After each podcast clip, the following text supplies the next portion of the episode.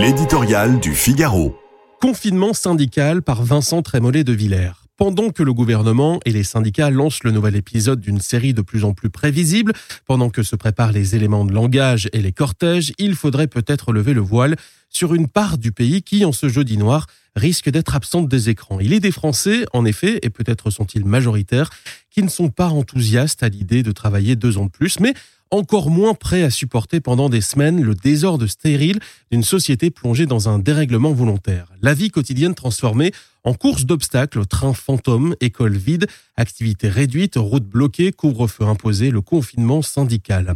Ces gens ordinaires participent activement à la vie de la cité, mais ils le font sans débrayer ni défiler. Ils se contentent de travailler, parfois âprement, pour leur famille. S'ils sont naïfs, il leur arrive de rêver d'un pays où l'on pourrait voter et manifester en toute liberté sans pour autant éteindre la vie économique et mettre systématiquement le feu en fin de cortège. Quand ils entendent les dignitaires de la grève dénoncer la brutalité inouïe du gouvernement, la violence sociale d'une réforme, ils savent qu'il y a malheureusement des violences et des brutalités d'un autre ordre qui les menacent, comme elles menacent leurs enfants. On pourrait imaginer qu'un jour, il se révolte contre les agités du blocage au nez et à la moustache de M. Martinez. Il ferait démarrer les trains, travailler les élèves, alimenter les stations-service. Mais ces gens-là respectent les règles et, chose extraordinaire, ils n'oseraient jamais déranger l'existence des autres.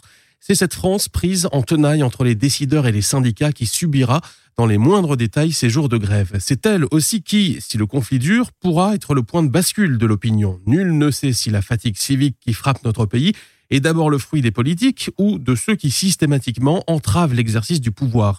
Mais il est clair que cette France silencieuse refuse plus que tout le cirque de la zadification.